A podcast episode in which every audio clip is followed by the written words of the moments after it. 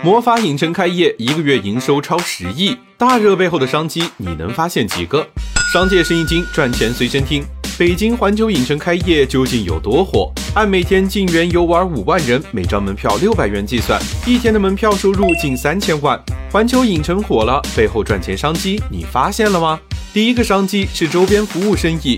小陈在距离环球两公里的地方开了一家烧烤店。魔法影城开业后，营业额从一万元迅速翻了三倍，顾客也从之前的居民变成了来旅游的客人。现在每天门口大排长龙。据统计，环球影城周边五公里新开业餐厅接近一千两百家，日均营业额翻两倍的也不在少数。第二个商机是出租生意。网上有这么个段子。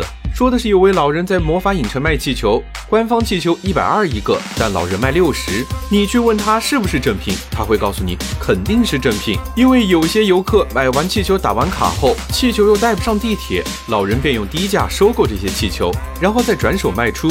与段子类似的是环球里的哈利波特区，园内八百四十九元一件的魔法袍，三百四十九一根的魔杖，贵到吓人。不少出租二手生意成长起来。租魔法袍一百元，一根魔杖五十元，靠着出租物品给游客拍照，有的上班族一天能租出二三十套衣服，七天就有两万的流水，预约更是排到了一个月之后。主题公园和周边生意这么赚钱，你心动了吗？